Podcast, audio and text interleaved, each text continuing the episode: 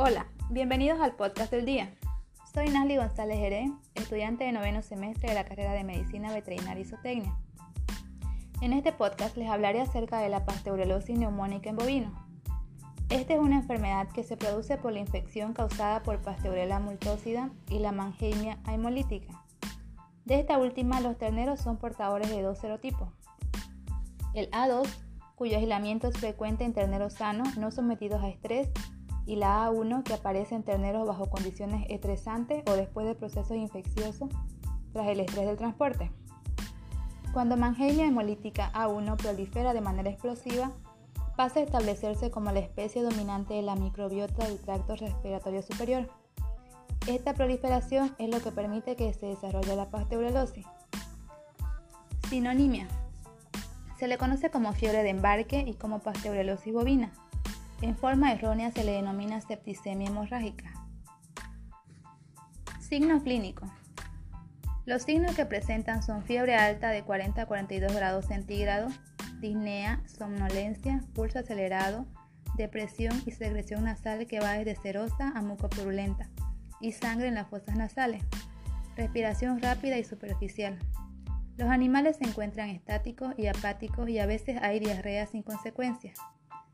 La ocultación revela un aumento de los ruidos vesiculares y bronquiales en las regiones anteriores y ventrales del pulmón, estertores húmedos, roces pleurales y crepitación.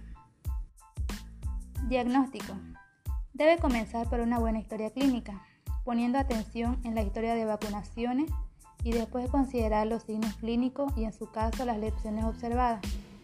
Se recomienda tomar muestras para intentar el posterior aislamiento de Pasteurella multósida por serotipificación por medio de la prueba de descapsulación con hialuronidasa para el serotipo A y acriflavina para el serotipo D o el de Mannheimia.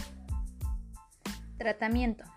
Se recomienda usar tetraciclina, sulfatrimetropin, cefalosporina de tercera o cuarta generación, quinolona fleurada, como la esrofloxacina, norfloxacina, danofloxacina y florfenicol.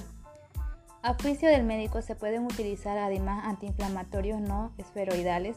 Se deben hidratar de manera adecuada a los animales con una deshidratación notable. Prevención. En el caso del ganado lechero estabulado, se recomienda vacunar con bacterinas comerciales que incluyan tanto Pasteurella multósida como Mannheimia y además que contengan leucotoxoide y adyuvantes para una mejor respuesta. La mayoría de estas vacunas también incluyen antígenos de enfermedades virales del complejo respiratorio bovino. En el caso de ganado de carne en pastoreo o antes de su traslado a los corrales de engorde, se recomienda la misma vacunación, pero en combinación con antígenos clostridiales.